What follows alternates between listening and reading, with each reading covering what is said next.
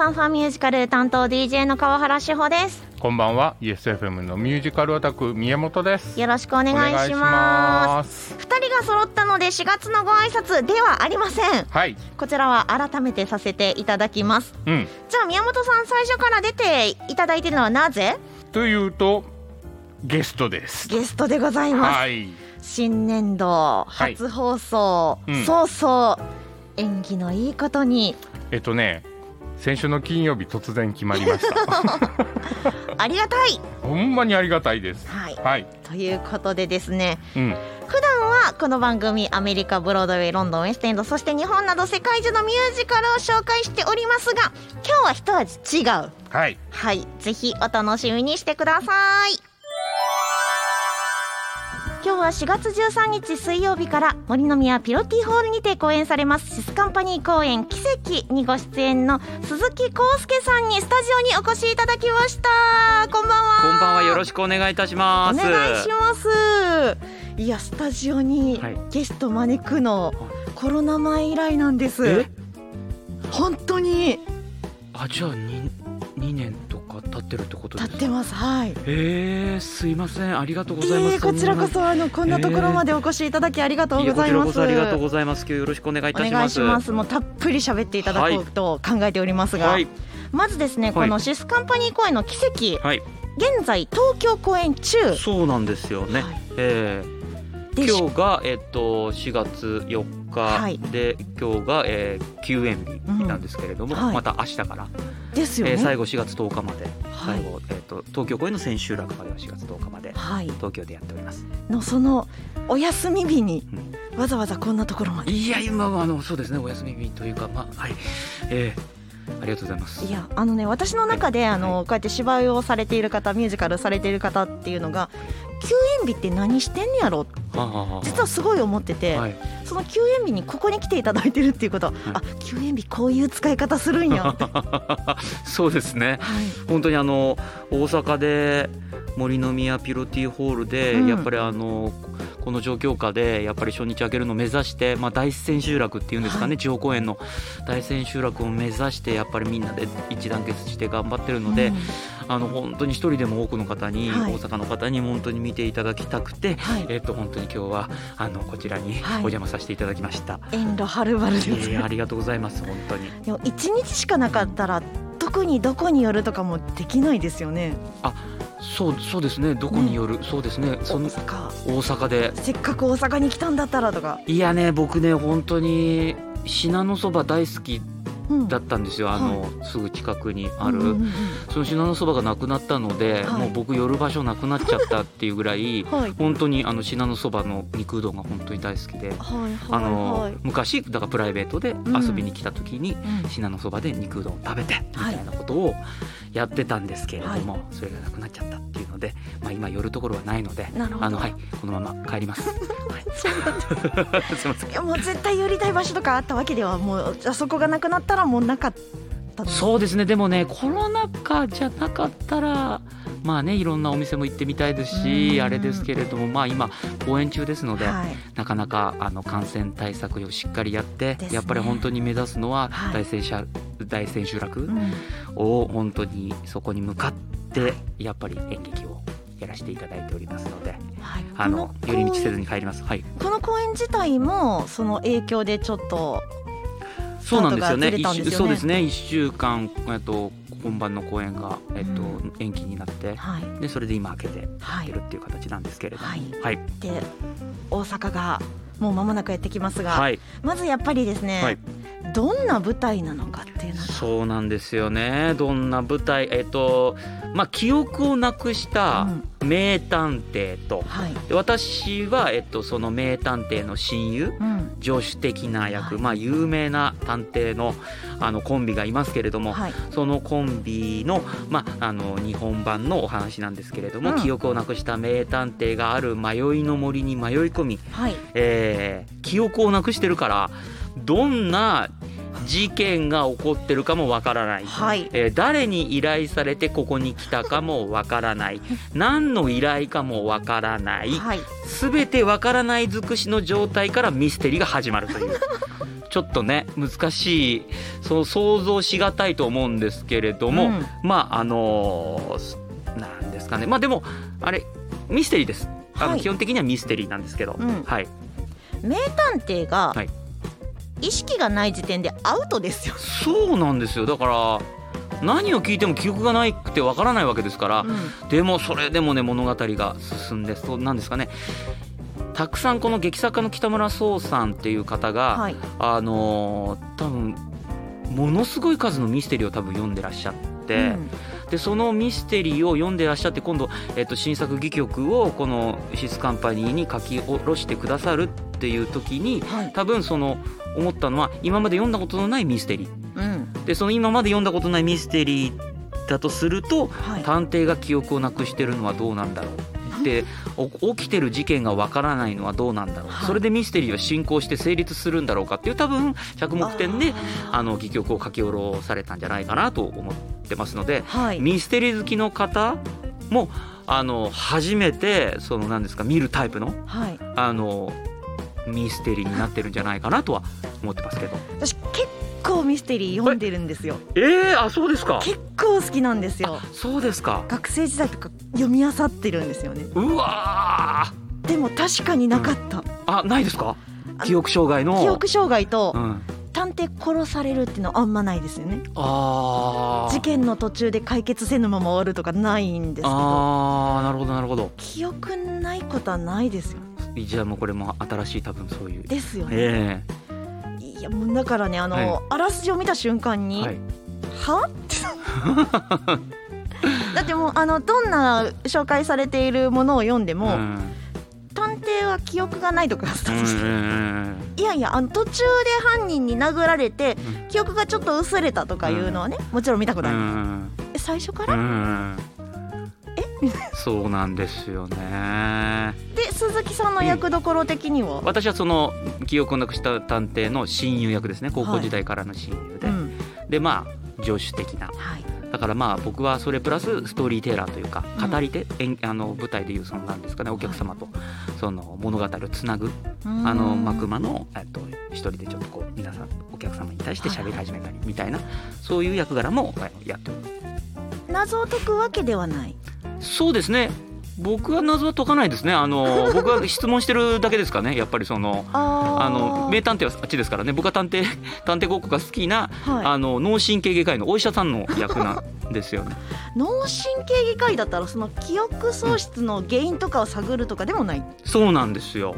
あのー脳神経外科の世界でもあの記憶障害の、あのー病気っていうのは不意に治る場合もある程度ぐらいのしか分かってないっていう劇中にそういう文章が出てくるんですけれど。なえなかなかやっぱりそのなんですかね記憶、記憶を失ってしまうことへのうん治療をするようなお話ではない ないですね。あくまでも探偵物語、そうですそうです。で私あのこのねタイトルではい「奇跡ミラクルワンウェイチケット」はい。片道切符うんうんうん。ってここえ片道切符ってどういう意味っていうのをちょっと気になってるんですけど、うんうんうんうん。僕そのことについて一切考えたことがなかったですね。ごめんなさい。なんでワンウェイチケットって書いてあるんですかね？えっと本当に考えたことなかったです。そうなんです、はい。片道切符？片道切符？そうか。でもあれあれそうかな。でもん？片道帰る時。え？片道切符。そういった謎はうん。解き明かされる？あのですね謎がね解き明かされるかどうかもわからないんですよね。マジですか？はい。本当に煙に巻かれて終わります。あら。なので、はい。まあその辺はあの井上芳雄さんのはい。歌で全部まとめていくっていう あの形のシステムの舞台になっておりますね。一応ね今日出ていただいている番組ミュージカル番組なんですけれどもそうですか。ミュージカルではない？ミュージカルではないですけれども、はい吉尾さんは、えー今回3曲ほ歌ってくださう歌うい。たっぷりと。たっぷりと、はい。いや普段の井上芳雄さんもっと歌いますあそうですかそうですか。じゃあやっぱりこのなんていうんですか。えっとストストレートプレはーストレートプレーで、うん。えー、3曲っていうのは、はい。なかなかお客さんもすごいですあの喜んでくださってますね。で井上さんのファン的にはやっぱ歌ってほしいとうん、思いますよね、はい。じゃあ鈴木さんは？いや僕はあのそうですね。ちょっと一曲あ。あのまあ参加あのポッポって言ってるぐらいですけど。ポポ？えポッポってまあ適当にポッポって言っとけばいいさぐらいのセリフがあるんですけれども、それを、えーえー、とその井上芳雄さんから言われて、うん、まあ、ちょっとだけ歌ってますけれどもちょっとだけ？ちょっとだけですね。今までうん。その舞台ではい。めっちゃ歌ったりとか、ないですないです。僕だけミュージカル出たことないのではいはあの歌はないですね。いでも普通のストリートプレイで歌うことももちろん？いやー記憶にないですね。歌ったあでもそのえっとす桜の園の時にうん。ちょっとだけまあでもそれが本番できなかったので、はいはいはい。あれですけどあの時は劇中の中で、うん。あの本当に不協和音の音をこう 出す役だったので。不協和音。不協和音そうですね。なんかものすごい音痴の設定のなんかそういう役柄なので。それはい。でまあ歌ってったことある、まあ、でも本当に歌うもう一曲歌うっていうようなのは自分の人生ではうん。劇団の研究生の頃にうん。あの研究所ではい。発表会みたいなのがあって、あの自分で演楽への演演目を選んで、はい。それで歌を発表するっていうのをやった以来やってないです。じゃあ、うんレアな姿が見れる。今回ですか、はい。レアっちゃレアですけどそれを見てお客さんがレアだと思うかそれだけ価値があるものかそれがちょっとよくわからないですけどでもまあそうですね。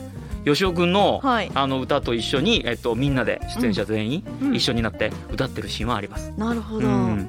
それはどういうシーンかは見てのお楽しみ。そうですねちょっともう謎しかないですよそうなんですよね。だから本当にあの言葉で説明しづらいのはやっぱりその何ですか？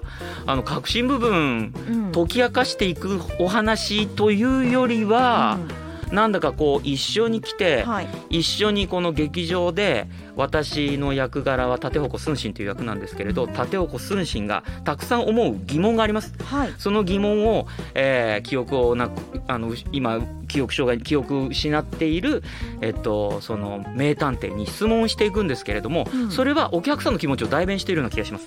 だから、えっと、僕と一緒に迷いの森に迷い込んではい。一緒にそのミステリーの謎を、えっと、一緒に参加しながらはい。探求していくっていう。だからこうなんですかねちょっと参加型のうん。アミューズメントパーク的な そういう、えっと、演目になっているような気もしますけど。ということはやっぱりあのお客さんがいて初めて成り立ついや本当にそうです、ですよね、ええだからやっぱりあのまあコロナ禍でうんやっぱり初日が空いても初日以降に全部クローズしてしまう舞台。やっぱり一番今あの僕は、えっと、桜の園というので初日ができなかった経験をしてるんですけれども、あのそれ以後2年間で6作品、はい。あの舞台に携わらせていただいてるんですけれどもやはり今回のこの奇跡の舞台の状況が一番厳しいです。あそう正直なんですね。に言うとはい。やはりあの東京での感染者の数はもう比じゃないですから、うん。やっぱりその状態で舞台をやっぱ日々やっていくって言った時にお客さんに来ていただいてお客さんと一緒に作品を完成させる完成することができてることが本当にありがたいし奇跡だなっていう思いでやらせていただいておりますしはい。やはりあの舞台の作品っていうのは劇場でお客さんに見ていただかないと完成しません。でそしてその作品の持ってるやっぱり良さはい。とかっていうのはやっぱりお客様が教えてくださる部分があるんですよね。だから最後のやっぱりその何ですか作品のあの全てをこう何ですかねこうこちらがスケッチ終わってこの状態でえっと作品としてどうですかって言ったものに対してお客様が、えー笑いだったりいろんなもので答えてくださって一つの作品が、まあ、完成する。うん。そのやっぱりお客さんに来ていただいてこの劇場で一緒の時間をやっぱり共有できるはい。ってことが、まあ、やっぱり今回のこの作品にとっては一番必要な、まあ、どの作品もそうですけれどもんだから僕は本当に今回東京公演はい。1週間延期はしましたけれどもやっぱりその今あの東京の千秋楽に向けてはい。本当にあのみんなで一致団結して頑張っておりますし、うん。大阪の皆さんにね本当にぜひお会いしたいあの大阪でまたこれは東京のお客様と大阪のお客様ってまたちょっと反応も違ってきますし、はい。そこで出るそのグルーヴみたいなのが変わってくるので、大阪でどういうそのこの作品がこう完成形になるのかとかっていうのもはい必ずなんかこうなんかこう新しい発見がありそうなのでそういうのも見てみたいなとは思っております。やっぱ地方地方によってお客さんのその雰囲気って変わります？変わると思います。うん。うん。僕は大阪のあのお客様はすごく助けていただいた経験がたくさんあるというかあのなんですかねそのちょちょっと距離を置いてみるというよりはうん。すごくあの近いというか、は。いあのすごく楽しんであのお芝居を見るあのスタンスのお客様がすごく多い気がしますしうん。やっぱり見慣れてらっしゃるんですかね？やっぱそういう生の舞台をそのねたくさん劇ここも劇場がありますし。正面。正面ね。グラウンド会そうですよね。だからやっぱりそういう文化みたいなのが根付いてるからうん。やっぱり舞台を見ることに対してのそのな距離感みたいなのが近いのかなっていう、はえーだから楽しみにしてます。あなるほど、えいやじゃあもう枠かもしれないしえうん、じゃあそうそうですね。それどっちなんだろうっていうのもえーっていう風に惹かれたら惹かれたで僕はもう結構楽しめるタイプなので。そうなんです。か そうですね。でやっぱり僕は語り手で一番最初にうん。お客様と一緒に最初にこうコミュニケーションを取るっていう役柄がありますので、はい最初にどういう空気で皆さんが座ってらっしゃるかっていうのを僕が一番肌で感じてそれを日々の今あの本番のうん。やっぱり課題ですし、うん。それが一番あの緊張する場面でもありますし楽しいところでもあるので、最初に皆さんとどういう空気でどういう握手ができるかをすごく劇場で楽しみにしてますね。もうその一言目はその日の自分の気持ちのテンションでいく感じなんですか？そうですね。一言目のセリフというより振り向いて初めてお客さんが目に入った時にどういう喋ってない状態でお客様とあの無言のコミュニケーションができるかがにかかってるような気がしますけどね。緊張しません？むちゃくちゃ緊張します。本当に緊張します。だけどやっぱりそのためにねお稽古をやってきたわけですしやっぱりおお客様が手助けしてくださるというか、はいうん、助けてくださるのでうん。緊張はするんですけれどもお客様と一緒にその空間を共有できることはなんか勇気になるというかうん。それを改めてコロナ禍になって演劇を積み重ねていく上ではい。昔は感じなかったつまりなんだろうお客様に見に来ていただいて緊張してなんかこうとちってしまうことだったりなんかいろんなこと考えてネガティブになったうんというよりはこの作品はお客様に助けてもらえる作品お客様が入ってくださることで完成する作品だと思えればうん。やっぱりそこであの時間を共有できることが幸せになりますよね。うん。でその幸せな時間を僕も楽しむお客様お客様と一緒に楽しみたいっていうはい。そういう気持ちが強いのではい。本当にあの劇場に来てくださいっていうのをとにかくその一言に尽きるんですけれども。だってね今までそれがね当たり前でしたもんね。劇場に行ってみんなで騒ぐとか。そうなんですよね。大声を出して笑うとか。うん。それができなくなって初めてうん。大切さであったりとかうん。ありがたみっていうのが身に染みるわけで。本当にそうです。うん。その上で今回はそのパワーを一身に受ける役ですそうですね。最初まあその冒頭でね語り部として出るタイミングっていうのはもしかしたらううんーんすごい緊張しますよ。でも全く見えなさそうですけどね。いやー僕はでも結構わかりやすわかりやすくて本当に緊張してるのバレちゃうタイプなので。あそうなんですか？ええもうなんかいろんな役されてるんで、えー。何着てもどんとこいなイメージですけどね。いやいやいやいや本当にあのもう本当に緊張緊張しいなんですよ本当に。だから慣れるってことがないのではい。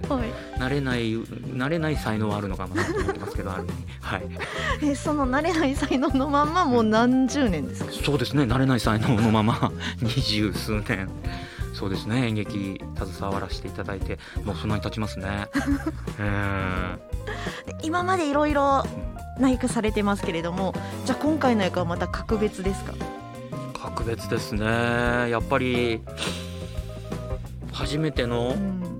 そのストーリーテーラーをやるはい。つまり役僕それはやったことないんですよね。あそうなんですか初めてなので、うん。その部分はすごく勉強になってます。うーんなんかこう一人でね喋ってお客様のそのなんていうんですかリアクションが良かろうが悪かろうが全部自分に返ってくる。といいうか外してるな今日はっていうような日もあるわけですよね。外してるなっていうかうんついてきてくださってないかな何が良くなかったんだろうとか、はい。そういうことももちろん課題としてありますしうん。まあ良かったら良かったでそれが本当に何が原因で良かったのかまたもうでも本当にあのあのお客様の一人一人のリアクションにかかってるので笑ってください。っていうか助けてください。お願いしますっていう感じですかね。いやもうあのーもうそこまで聞くと楽しみでしかないです。逆に。どんなことが起こるんだろうそうですね。見どろころは僕が一言目のセリフを言うまでの間です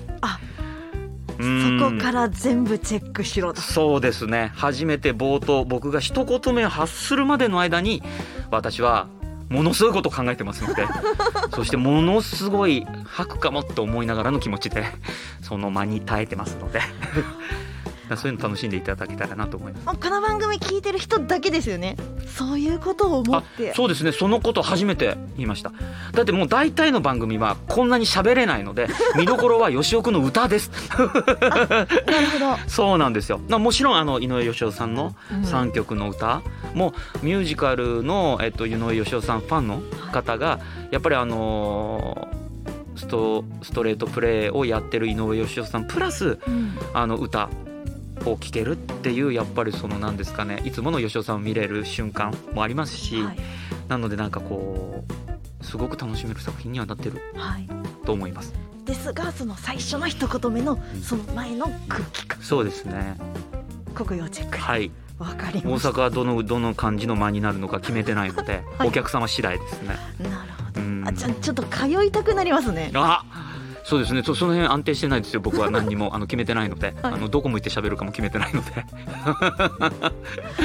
それちょっとあのスタッフの方にあの毎日あのその瞬間の写真を撮ってもらって 記録で見てみたい気まあ考えてもなかったですけどね。なんかちょっとそれ恥ず恥ずかしいんでちょっと意識してしまうので。